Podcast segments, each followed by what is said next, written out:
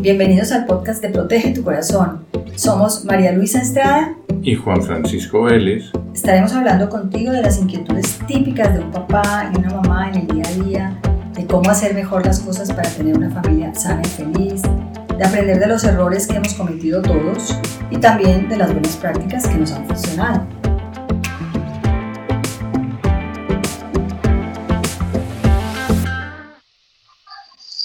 Hola, ¿cómo están? Estamos en un nuevo episodio de nuestro podcast. Encantados nuevamente de compartir con ustedes tantos temas tan interesantes. Ya mucha gente nos ha ido eh, comentando qué temas les interesa escuchar y entonces pues ya aquí estamos eh, dándoles gusto a quienes nos han escrito directamente, ¿no? Hoy, por ejemplo, estamos sorprendidos con algunas cifras, datos duros que impactan bastante. Seguramente todos han escuchado la campaña que ha hecho Dob durante muchos años de, por la autoestima, especialmente la autoestima de las niñas, aunque también la de los niños. Y en los estudios que ellos han realizado a nivel mundial han encontrado, por ejemplo, que 9 de cada 10 niñas quieren cambiar algo de su apariencia física, que 6 de cada 10 evitan alguna actividad diaria como nadar, hacer deporte, participar en clase, hacer ejercicio, bailar, eh, declamar o hacer teatro porque sienten que no les gusta su cuerpo, cómo se ven. Y 7 de cada 10 afirman que han puesto en riesgo su salud porque han dejado de comer para estar más delgadas o porque no quieren ir al médico a pesar de que se sientan mal, ¿no? Entonces, pues estas son cifras muy, muy impactantes y por eso hoy hemos invitado a, a María Isabel Mesa, que es licenciada en educación especial y especialista en familia y magister de terapia familiar. Y además, quien es una de nuestras queridísimas instructoras de Protege tu Corazón en Colombia, María Isabel está con nosotros desde hace 11 años desarrollando talleres, dirigiéndose a adolescentes, a niños, a padres de familia. Además, María Isabel pues, se ha encargado también de ayudar, en la, de ser encargada de la formación de nuevos instructores o tutores eh, para el programa. Entonces, pues ha digamos, con mucho cariño, ha estado muy pendiente de ese semillero de instructores jóvenes que hacen parte del equipo de Protege tu Corazón en Colombia. Actualmente, además, María Isabel es la directora ejecutiva del programa en Colombia. En fin, su experiencia es muy valiosa. Por eso queremos compartir con ella este podcast, porque pues también tiene esta experiencia de estar en contacto directo permanente con adolescentes. De hecho, esta semana María Isabel, ahora te saludamos bien, eh, acaba de estar en dos, ciudad, en dos colegios de una ciudad fuera de, Medellín, donde ella vive. Es decir, recorre también el país con, dando estos talleres de Protege tu Corazón. ¿Cómo estás, María Isabel? ¿Cómo te ha ido? Muy bien, María Luisa y Juan Francisco. Qué rico que estoy aquí con ustedes compartiendo este podcast. Qué bueno, qué bueno que estés con nosotros, María Isabel y que sea a través del podcast y no de otros medios como, eh, como lo hemos utilizado siempre. De trabajo. y, bueno. sí. y, que, y, que, en esta oportunidad compartas con nosotros toda esa experiencia, todos esos conocimientos acumulados en tantos años en contacto con papás, con adolescentes y pues con ese mundo que tú manejas. Eh, reitero que me emociona mucho estar con ustedes en este podcast. Yo estoy cumpliendo 11 años en Protege tu Corazón. Llegué cuando tenía 18 y me he formado aquí en el programa. Entonces me encanta estar en este espacio por primera vez. Qué bueno. Muchas gracias. Pues muy bienvenida y pues si quieres empieza definiendo, por ejemplo, empecemos definiendo qué es la autoestima para que podamos estar todos de acuerdo aquí en lo que vamos a hablar. Muy bien. Eh, bueno, hay dos conceptos muy claves que vamos a hablar hoy y es precisamente, como tú bien lo decías, la autoestima y la confianza corporal. La autoestima es la actitud que proyectamos sobre nosotros mismos y sobre nuestro valor. Y la autoestima se alimenta de la confianza corporal. ¿Qué es esa confianza corporal? Pues es la forma en que nos sentimos con respecto a nuestra apariencia y cómo nos desenvolvemos. Con esto nos referimos a las ideas o conceptos que tenemos de nosotros mismos y de la autoimagen, es decir, cómo nos vemos. Por eso es tan importante revisar qué aspectos pueden influir en que no me sienta a gusto con lo que veo en el espejo, por ejemplo, y que además me cueste exaltar para qué soy bueno o buena. Ajá, qué Ahora, eh, hablas de la imagen corporal, pero me gustaría preguntarte por qué te refieres solo a lo corporal si, por ejemplo, la autoestima puede, puede ser o afectada o mejorada, por ejemplo, con sentirse talentoso o por las experiencias que se han tenido o, por ejemplo, de sentirse, por ejemplo, muy perfecto, sentirse y comparándose con los demás, pues eh, alguien se puede como sentir engreído. Entonces, ¿cómo combinar la imagen corporal, porque estamos hablando frente al espejo, con estos otros factores? Así es, así es. Eh, por eso, mm, como decía, el asunto de las ideas y los conceptos es tan importante también tenerlo presente, porque pues se alimenta de lo que nosotros pensamos de nosotros mismos, pero también sobre lo que nosotros oímos de las personas que nos rodean, de los que están afuera, ¿cierto?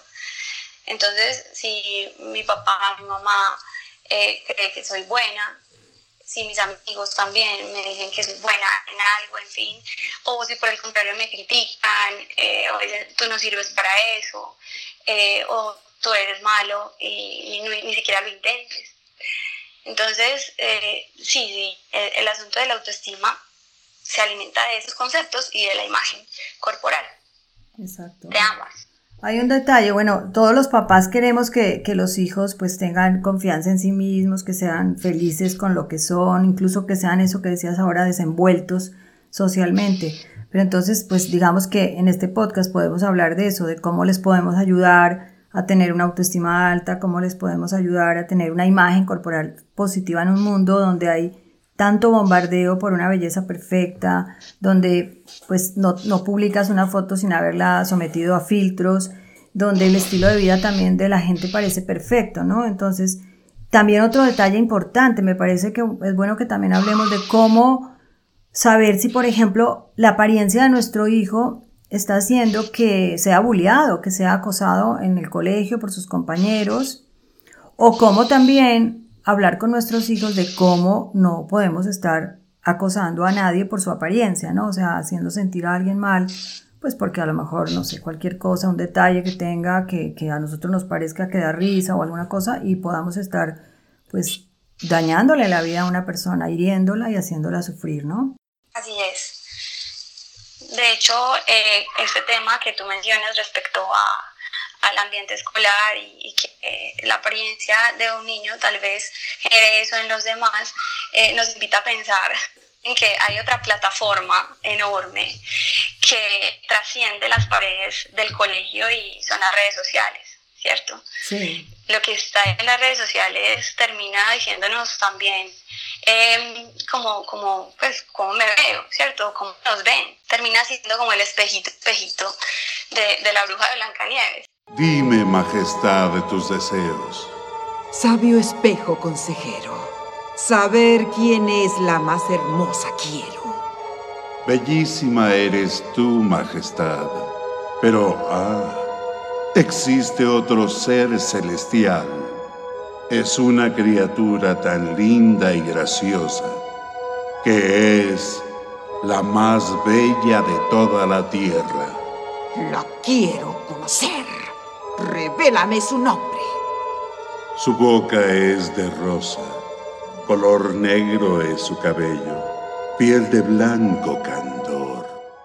Exacto, que, que aquí acabamos de escuchar el, ese segmento del, del, cuento pues en, en, en, audio y justamente muestra eso, ¿no? Como la reina quería saber quién era la más linda y cuando el espejito le decía pues que aunque ella era muy hermosa, no era la más linda, se ponía absolutamente enojada y celosa, ¿no? Entonces, pues, ¿cuál sería el espejito? Lo que tú dices, el espejito de hoy es el tema de las redes sociales, es Instagram, ¿no? Ahí es donde te mira, donde le preguntas, a ver, espejito sabio, dime, Instagram, dime, quién es la más bella, quién es la más exitosa, quién es la mejor vestida, etcétera, ¿no? Así es. Entonces, Instagram, por ejemplo, es la plataforma que pues los adolescentes usan más para subir sus contenidos, sus fotos, sus videos. Eh, ahora en vivos. Entonces, es, es como la, la constante comparación con los demás, que puede causar incluso problemas de autoestima, de ansiedad, incluso depresión. De hecho, en los talleres con los adolescentes me han dicho es que según el número de likes que yo recibo en una foto que subo, esa foto se gana o pierde el merecimiento de estar en mi perfil. Es mm. decir, lo que nos muestra que efectivamente las redes sociales son ese espejito espejito y por eso cada vez van por más fotos sensuales, controvertidas, atractivas, novedosas, que tal vez eso exponga demasiado su intimidad. Su intimidad, claro. Exacto. Demasiado. O sea, es, es, un gran riesgo porque por el hecho de recibir muchos más likes, muchos más comentarios, eh, pues entonces se, se, se exponen ¿no? a, cualquier cosa. ¿no? De hecho, hay también estadísticas sobre el sexting. ¿Por qué lo hacen ellas comparado que por, por qué lo hacen ellos? Y uno de los factores más altos es justamente despertar el interés de ellos, en el caso de las niñas. Y como dices tú, pues también se explica por qué entonces pasan como a, poses más sensuales e incluso fotografías o videos, pues ya sí, casi que sin ropa. No, sin ropa. Sí, casi que sin ropa. Exacto. pero, este es un asunto que nos toca a todos. Hasta ahora hemos puesto ese énfasis en las niñas y cada vez más adolescentes hombres sienten las mismas presiones que las mujeres por alcanzar ese ideal de belleza. O sea, tener barba, por ejemplo, estar bronceado, tener los cuadritos, etcétera. Y eso, pues, al punto de estar presentando desórdenes alimentarios y, y viviendo lo que conocemos ahora como la vigorexia, que es un trastorno en el que la persona se obsesiona tanto por su físico que eh, pues termina distorsionando la imagen que ellos tienen de, de sí mismos, ¿cierto? Se ven débiles aunque sus músculos sean muy grandes. Entonces tienden a obsesionarse con el ejercicio y la toma de proteínas que terminan centrando su vida en el cuerpo. Y desafortunadamente eso también los aísla de su vida social y familiar. Por ejemplo, en los talleres cuando has tenido el caso de hombres, ¿cómo reaccionan? ¿Qué comentan? Por ejemplo, en este taller que hacemos de, del espejo, de cómo me veo en el espejo, ¿qué, qué experiencia has tenido? Muy interesante conocer. Así es. Eh, los hombres pues cada vez manifiestan que sienten esa presión por la apariencia, porque eh, por tener un cuerpo bonito, por estar bronceados, eh, incluso pues ahora la moda es tener barba. Entonces cuando no tienen barba se frustran y, y se sienten mal, se sienten feos, sienten que las niñas no los van a mirar, entonces sí se percibe como ese sufrimiento por alcanzar un ideal de belleza que es muy difícil de alcanzar, porque todo el tiempo está cambiando. Entonces, ese, por eso digo que es un asunto que nos toca a todos y que eh, pues ahora con, con, los influencers, con los youtubers, pues eh, se ha intensificado un poco el asunto de, de, de querer exaltar la apariencia lo que se ve desde afuera y, muchas veces descuidarlo de adentro, que es lo que realmente nos vincula afectivamente con nosotros. Terminan pensando entonces los adolescentes que la manera de agradar o de gustar es a través de, del cuerpo. Bueno, es que en realidad yo diría que, que, el concepto de aprobación actual está cambiando porque pues se están acostumbrando a que aprobar significa eso, un like, un me gusta o 10, 20 mil seguidores y entonces pues viene todo esto que ya hemos hablado, que si los filtros, que si la foto provocativa, que si las caritas, todo con tal de recibir pues muchos likes, ¿no?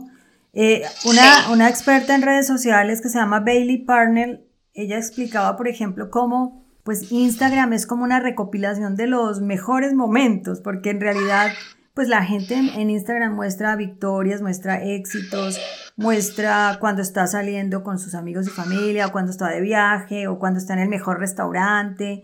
Entonces, claro, se vuelve, cuando uno se sienta a ver el Instagram de los demás, pues cuando está uno, digamos, estoqueando la vida de los demás, uno puede sentir, eh, eh, digo, envidia, eh, depresión de que eso no lo vivo yo, de que la vida ajena es mejor que la mía. Entonces, eso lleva a mucha inseguridad, ¿no? Y si esto le pasa a un adulto, imagínate, pues a un adolescente, ¿no? Entonces, eh, yo pienso que, mm, bueno, me acuerdo que en las sesiones de autoestima que, que damos en Protege tu Corazón, eh, hay unas tarjetas y, el ejercicio se llama el supermercado de las imágenes personales y me acuerdo mucho de que cuando hay niños, y también hay niños en el salón, eh, los niños le dan la vuelta mirando las tarjetas, no escogen ninguna, se sientan eh, y después se vuelven a levantar, vuelven a pasar por las tarjetas y escasamente eh, escogen una o dos y uno los nota como muy preocupados, como muy estresados. Y finalmente pues escogen la que creen que les, les, les, levanta la autoestima y llama la, la, atención por ejemplo que algunos de ellos hablan de, de la nariz o, o, de la estatura eh, o que la musculatura mucho muchos de la musculatura la agilidad entonces se refleja Mm, tanto en las redes como en, eh, eh, pues en el caso del trato personal. Entonces, eh, se comparan mucho. También, por ejemplo, los youtubers influyen mucho, los influencers, los artistas, ni se diga, por ejemplo, en las series, cuando ven, por ejemplo, adolescentes que tienen una vida como muy holgada, como de, de viajes, de mucho bienestar, uno los ve que sufren, como que yo no tengo eso, entonces, ¿qué pasará con mi papá y mi mamá que no me dan ese estilo de vida? Entonces, ¿tú qué opinas de eso? La comparación entre la vida digital y la vida real que estamos eh, planteando. Sí, así es, Juan Francisco. Incluso me estás acordando de un ejercicio que usamos eh, en la sesión de lo que veo en el espejo y ponemos dos espejos, el real y el social, ¿cierto? Y para ellos es muy fácil escribir características desde lo social, desde lo virtual, eh, desde eso que muestran, pero mm, les cuesta muchísimo hablar sobre sus cualidades, sus virtudes, sus valores, las cosas que hacen bien. Entonces, eh, eso refleja que los chicos están poniendo la mirada en el espejo social y no en el espejo real. El espejo real es lo que marca esa autenticidad, ese, es, ese defender que yo soy distinto, que me amo y que pues me encanta como soy, que es tan importante porque la autoestima finalmente es el motor del comportamiento. Así es. Y cuando dices eso, de que cuál es ese mundo interior, sus cualidades, en qué se pueden destacar, eh, ¿Por qué crees tú que un adolescente sí está más pendiente de la imagen que transmite, pero corporal, y no transmite ese mundo interior? Claro, porque el adolescente, todos los adolescentes quieren, por el momento en el que están de desarrollo, agradar, agradar y, ser eh, incluidos, ser aceptados. Y si detectan que la belleza de esa apariencia está siendo importante, entonces no se quieren quedar atrás, quieren competir desde ese punto de vista físico.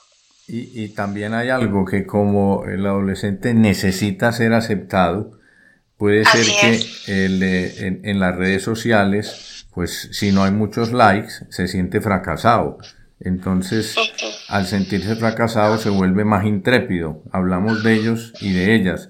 Y si una niña tiende, como decías tú, a mostrarse más eh, arrojada con su cuerpo, en el caso de los niños, ¿tú qué opinas? De los niños que también se muestran así. Sí, que no se sientan aceptados. Y en el caso de las niñas, puede ser que al no sentirse así, no tienen muchos likes o han subido la foto, la cambian y las reacciones a volverse más atrevidas. Y en el caso de los niños, ¿tú qué has notado? Bueno, en el caso de los niños he notado que eh, pues finalmente empiezan a sentirse mal, eh, a aislarse, a pensar que, que, no se van a fijar en ellos y también pues a incluso a querer mostrar demasiado también, pero con actitudes un poco más, eh, como te dijera, como... Más por el lado del comportamiento, ¿no? exactamente, más, exactamente, más por el lado del comportamiento. Del comportamiento. Más que el cuerpo.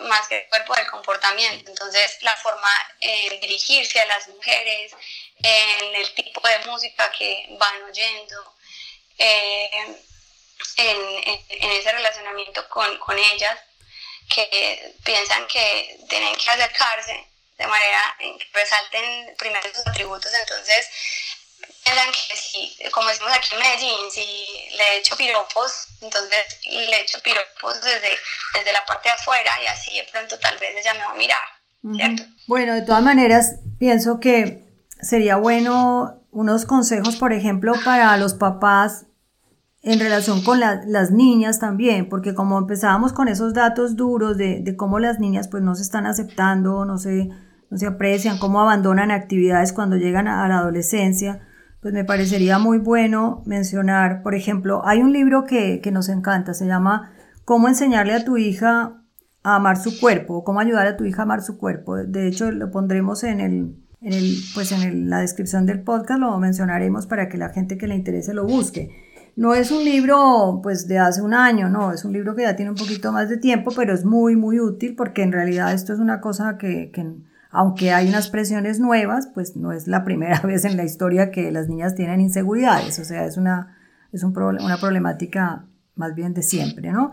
Entonces, por ejemplo, algunas ideas que, que, a mí me han gustado y que yo quisiera sustraer de ahí es, por ejemplo, hablarle a la hija de cómo se ve a sí misma, o sea, y comentar con ella poner esa conversación, porque a veces puede dar miedo, sobre todo pienso como mamá, de enfrentar a la hija frente a eso y cuando la hija a lo mejor manifiesta es que no me gusta cómo soy, no me gusta cómo me veo, la mamá le, solamente le diga, a mí me encanta, eres muy linda, eres muy guapa, eh, pero le niega un poco esos sentimientos, ¿no? Y a lo mejor no entra a, a ahondar y por qué te sientes así, cómo te ves y qué es lo que te hace sentir insegura e incluso pues mostrarle las fortalezas que tienes, decirle pues es que mira eso al contrario, me parece que eso es, mm, te hace ver muy bonita, en fin, eso me parece importante, pero hay un consejo también que parece pues un poco sencillo, pero es, es clave, por ejemplo, que la niña o el niño también tengan un buen espejo donde se puedan ver de cuerpo entero, con buena luz, no sé si a todos les debe haber pasado lo que creo que me ha pasado, no solo a mí, que es cuando vas a una tienda de ropa a comprar y entras al, vestidor em, o a los probadores, te sientes fatal porque tiene mala luz, porque a veces los espejos distorsionan entonces está uno ahí todo frustrado viéndose. Creo que eso es un problema pues más femenino, ¿no? Aquí me miran los hombres y no me... que dicen que, estás hablando. Pero en realidad uno se siente muy frustrado. No se diga pues si nos está probando un traje de baño. Y... Cierto, entonces en la casa, en la casa también tiene que haber algo bien, ¿no? O sea, tratar de tener un buen espejo y una buena luz. Ahí hay algo porque María Luisa me está mirando y es que cuando yo acompaño a María Luisa a comprar ropa, pues yo tengo que llevar provisiones de comida, tengo que prepararme psicológicamente para momentos extenuantes. Bueno, si hiciéramos una encuesta con todos los hombres, seguramente que todos. Cierto, no creo que sea solo aquí a Juan Francisco que le pasa. Y además cuando es, esa es la inversa, pues yo, yo veo una prenda, me la mido y muy rápido yo digo, esta es o no es. Pero yo acompaño a María Luisa con mucho gusto. Muy, porque muy pues sé que ella es mujer y tiene que hacer eso. eso también explica Marisabel, probablemente un aspecto muy, muy femenino, porque estamos hablando sobre todo del espejo de las niñas. Y entonces fíjate cómo la psicología femenina, pues ahí se muestra claro.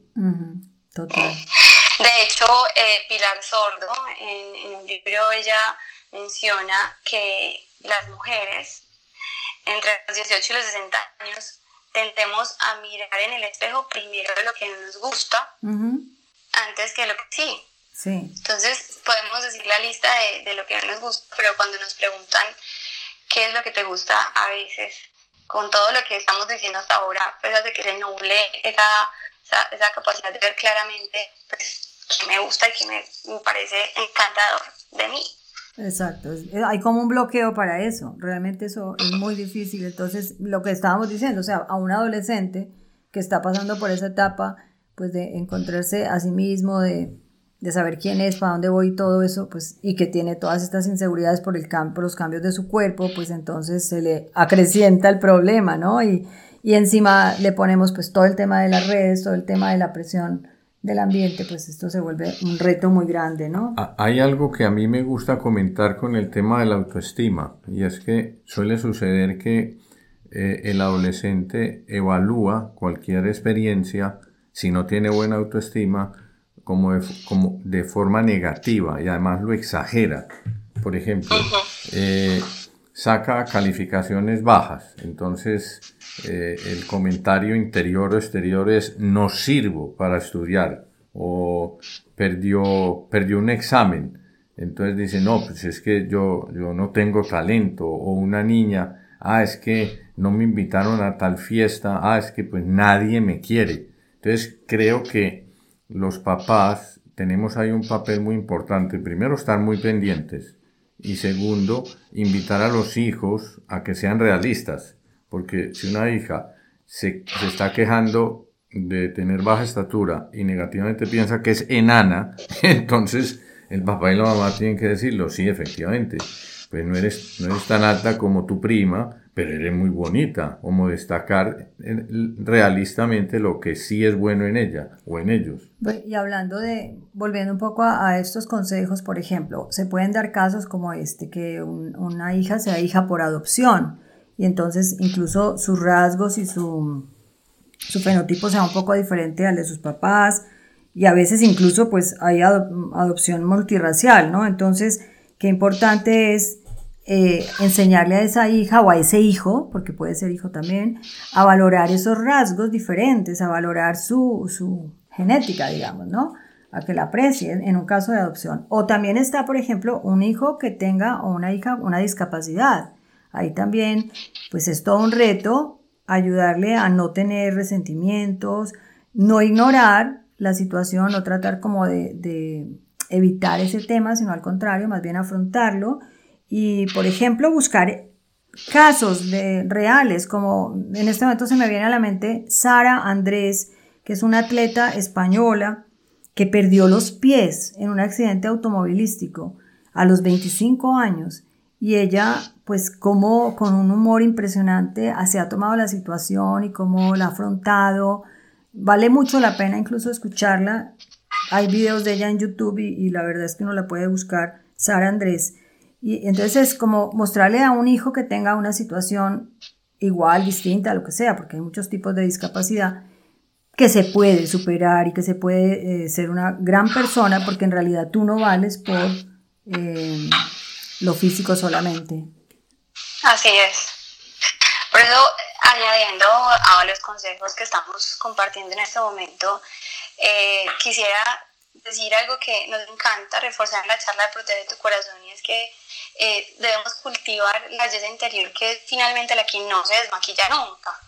Y además con los años no se envejece, antes por el contrario, con los años se vuelve más interesante, más atractiva, más bonita y, y pues es lo que realmente enamora también de, de la otra persona.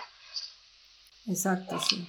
O sea, la, la persona, ese mundo interior, esa, es más, esa intimidad que justamente hemos dicho que está en riesgo con todo el tema de, del sexting y otros comportamientos en las redes, ¿no? La intimidad está muy, muy, digamos, eh, desvirtuada y mal entendida, ¿no? Pero bueno, es todo un tema este de, de la autoestima. Eh, Ahora, ¿tú quieres? Ah, sí, mm, eh, también quisiera comentar, por ejemplo, y preguntarte, por ejemplo, una niña que se siente hermosa, divina, que es pues como el centro de todas las miradas de, los hombres y del universo. Entonces, e, ese, eso también es como falta de realismo. Entonces, eh, en Medellín eh, se le dice a una persona así que es muy creída, o en otros países se dice que es presumida, arrogante. Entonces, eso no son señales de, de falta de autoestima por falta de realismo. ¿Qué opinas tú? Así es, eh, pues con estos casos, Medellín lo vemos todo el tiempo. Es muy importante que pues que esta niña, que esta hija, entienda que ahí no está su valor, que no se puede sentir más valiosa porque es bella. Eh, antes debe cultivar su interior, mostrándose interesante, que se interese por otras cosas, que, eh, que ¿cuál es, eh, yo digo otra cosa que quiero mencionar, que, eh, que, sea, que se vuelva una persona interesante cultivando asuntos como aprender un idioma nuevo, eh, tocar un instrumento, que sus valores pues sean afinados cada vez y sean reflejados en sus acciones. Es decir, que ponga su valor en el interior, porque pues además, si vamos a eso, lo que tú dices de la falta de realismo mm, es muy cierto porque pues pueden haber personas cada vez más hermosas, ¿cierto? Y, el asunto de la belleza es muy relativo y subjetivo, entonces si ella siente que por eso es lo que vale el día en que no esté o ocurra un accidente eh, o, pues o encuentre que hay otra más linda como le pasó a la bruja de Blancanieves. No sienta que está perdida no sienta que, que, que nadie va en ella. No se sienta mal sino que reconozca para qué si es fantástica que en, ningún, o sea, ninguna parte del mundo habrá otra como ella. Y ahí es donde debemos poner todo, todo el esfuerzo, que las hijas se sientan así. Eso, que no se, no se sientan solo cara bonita, ¿no? Sino que vean todo, todo ese potencial. Y ahí me gustaría añadir, y ya con esto terminamos, que muchas veces también a los hombres, a los varones hay que enseñarles a valorar en la mujer todo lo otro, no solo su cuerpo, porque a veces también ellos un poco presionan a la mujer por esa belleza y, es porque no valoran en la mujer pues todos estos otros talentos y cualidades que puede tener que son mucho más que una simple cara bonita. Exacto. Pues tenemos que terminar porque siempre el tiempo llega a su fin, pero ay, ha sido genial, nos ha encantado estar contigo y seguramente pues tendremos muchas más oportunidades de compartir contigo, María Isabel. Y muchas gracias como te decía, sabemos que has tenido una semana bien intensa, que puedes estar un poco cansada, pero pues vale la pena, ¿no? Muchas gracias de verdad por estar. Siempre vale la pena. Muchísimas gracias por la invitación.